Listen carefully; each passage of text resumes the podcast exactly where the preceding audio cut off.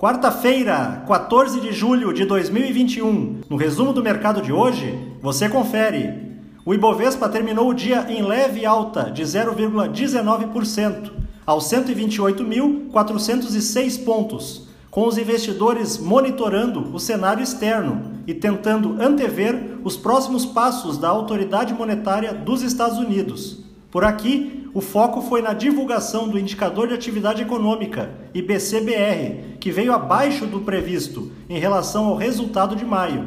Na ponta positiva, as ações da Arezo, em alta de 2,40%, subiram com a notícia de que a empresa adquiriu a marca Mais Shoes, de calçados e bolsas femininas, e também firmou parceria com o Mercado Livre para a comercialização e distribuição dos produtos ligados à marca.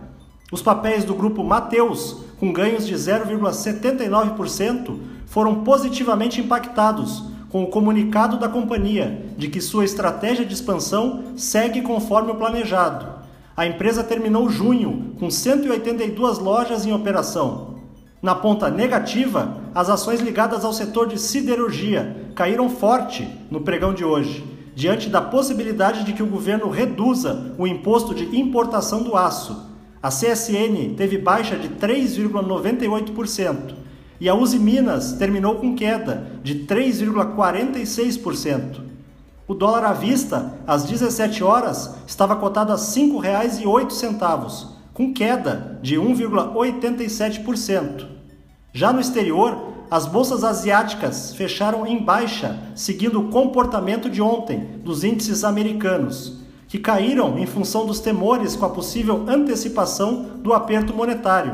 No Japão, o índice Nikkei caiu 0,38% e o índice chinês Xangai Composto teve queda de 1,07%. Os mercados na Europa encerraram sem direção única, com o receio dos investidores em relação ao crescimento da inflação na região. No Reino Unido, foi divulgado o índice de preços ao consumidor de junho, que veio com alta e acumulou 2,5% em 12 meses, marca que não era atingida desde fevereiro de 2018. O índice Eurostock 600 fechou perto da estabilidade, com leve baixa de 0,09%. As bolsas americanas terminaram de forma mista. Se, por um lado, o aumento de 1% no índice de preços ao produtor em junho ante maio acirrou as tensões quanto à antecipação da retirada de estímulos pelo Banco Central.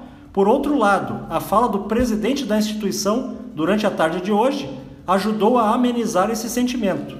O Dow Jones subiu 0,13%, o Nasdaq teve queda de 0,22% e o S&P 500 avançou 0,12%.